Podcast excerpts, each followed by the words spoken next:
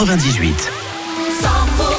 D'ici midi, nous serons en direct du Salon de l'Agriculture à Paris pour les tubes et démarrer cette nouvelle heure. Tina Turner, Kyo et Cœur de Pirate et jusqu'à 500 euros à gagner en jouant au coffre-fort et même votre séjour au Futuroscope. Vos infos tout de suite, 11h.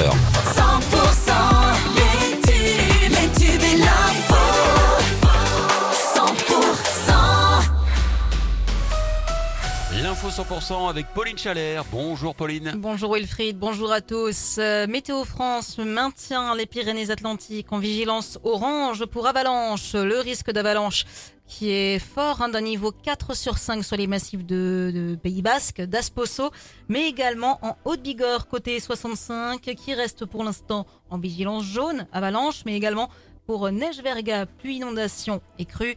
Les chutes de neige hein, qui s'observent depuis hier font les affaires hein, des stations de ski.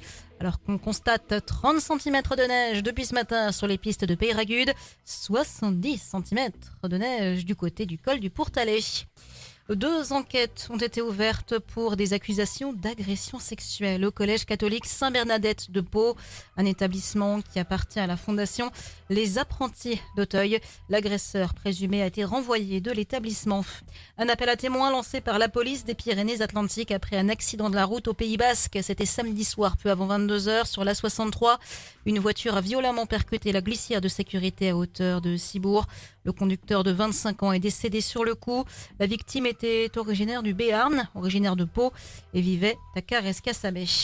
Le Parc national des Pyrénées recherche des services civiques. Le parc propose six postes à des jeunes pour des missions à partir du 1er mars pour une durée de 8 mois pour mener des actions d'éducation à l'environnement, d'accueil, d'information et de conseil des publics.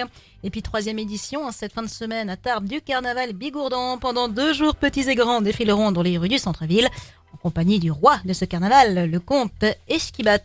Dans le reste de l'actualité, trois jours après les incidents liés à la venue d'Emmanuel Macron au Salon de l'Agriculture, deux personnes seront jugées ultérieurement par le tribunal de Paris, alors que Gabriel Attal, lui, est sur place toute la journée pour échanger avec les agriculteurs. La présidente de l'Occitanie, Carole Delga, elle aussi